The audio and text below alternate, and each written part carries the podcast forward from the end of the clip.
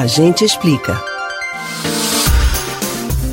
As tensões entre o presidente da República e o Supremo Tribunal Federal, agravadas pelas declarações de Bolsonaro no dia 7 de setembro, já se refletem na economia do Brasil. Um exemplo é o travamento das negociações para o pagamento dos precatórios. Um acordo vinha sendo articulado com o Judiciário para que o governo não precisasse pagar o total dessas dívidas no ano que vem. Só que agora não tem muito clima para as conversas. Mas você sabe o que são os precatórios? Entende o impacto deles para as contas públicas? A gente explica.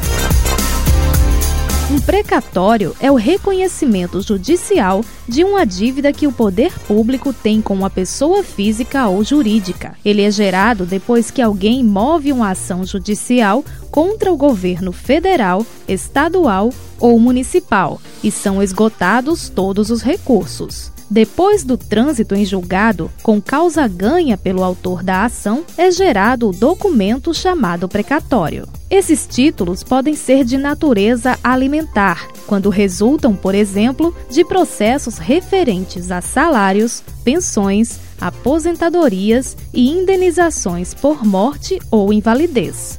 Também podem ser do tipo não alimentar, que decorrem de outras causas, como as relacionadas a desapropriações e tributos. Os precatórios registrados no Tribunal de Justiça até o dia 1 de julho de um determinado ano são incluídos na proposta orçamentária do ano seguinte. Já os gerados após essa data são incluídos na proposta orçamentária do ano subsequente.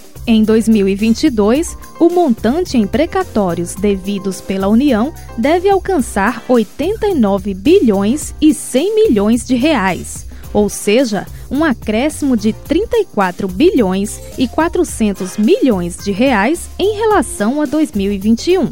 Esse valor poderá comprometer os outros gastos do executivo, de acordo com declarações do ministro da Economia, Paulo Guedes. Gastos esses como o pagamento e a ampliação do Bolsa Família, que a partir de novembro deve se transformar no Auxílio Brasil. Por isso, o Ministério da Economia tentava articular uma resolução do Conselho Nacional de Justiça para criar um limite anual para os precatórios.